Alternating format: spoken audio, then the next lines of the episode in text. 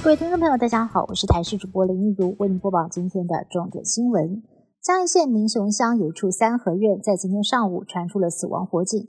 一对年仅四岁跟两岁的小姐弟遭到反锁独留家中，因为逃生不及，双双葬身火窟。事发当时，爸爸出门工作，妈妈临时出门办理低收入户申请，独留小孩在家，没想到因此天人永隔。死者的父母赶到殡仪馆的时候，伤心痛哭，一度瘫软倒地。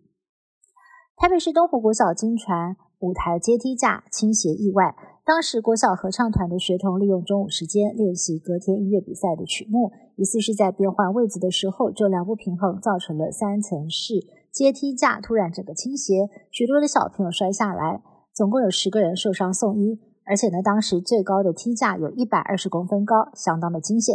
所幸受伤的小朋友多半只有轻微的擦挫伤，送医之后没有大碍。少子化冲击，教育部允许大专院校以寄存名额取代减招。一般认为，只有招生率不佳的学校才需要寄存名额。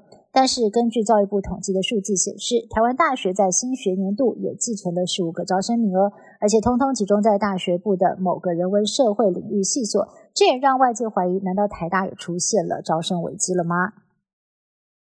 以色列对加萨的地面攻击延后，官员透露部分的原因是因为天气状况恶劣。不过，以色列军方发言人表示，军方正在等待高层的政治决定。以色列轰炸加萨八天，造成了将近两千七百人丧命，已经超过了二零一四年五十一天以巴冲突，可见战况相当激烈。以色列地面进攻加萨走廊在即，外界预期以色列有可能一举占领加萨北部。不过，美国总统拜登十五号接受 CBS 六十分钟节目专访的时候表示，以色列占领加萨走廊将会是一个重大的错误，因为激进组织哈马斯不能代表所有的巴勒斯坦人民。拜登也公开支持让巴勒斯坦建国的两国方案。以色列驻联合国大使回应，以色列对占领加萨毫无意愿。美国前众议院议长在十月初遭到了罢免，众议院停摆将近两周。共和党宣布由众议院的众议员乔丹角逐议长宝座，将会在美国十七号进行投票。乔丹有信心选上议长，却传出了共和党内有大量的抵制声浪，可能有将近四十人会投下反对票，惨遭滑铁卢。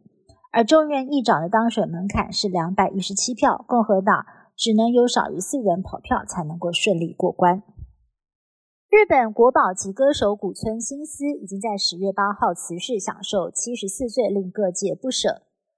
古村新司在一九七一年的时候呢，因为 Alice 乐团出道，直到了一九七七年，因为《冬天的闪电》这首歌一炮而红。之后，他单飞，改走创作歌手的路线，留下了许多脍炙人口的歌曲，红遍了两岸三地。数十首歌还被改编成中文歌曲，还被包括了像邓丽君还有张学友等人翻唱。如今他的人生谢幕，也令人相当惋惜。以上新闻是由台新闻部制作，感谢您的收听。更多新闻内容，请您持续锁定台视各界新闻以及台视新闻 YouTube 频道。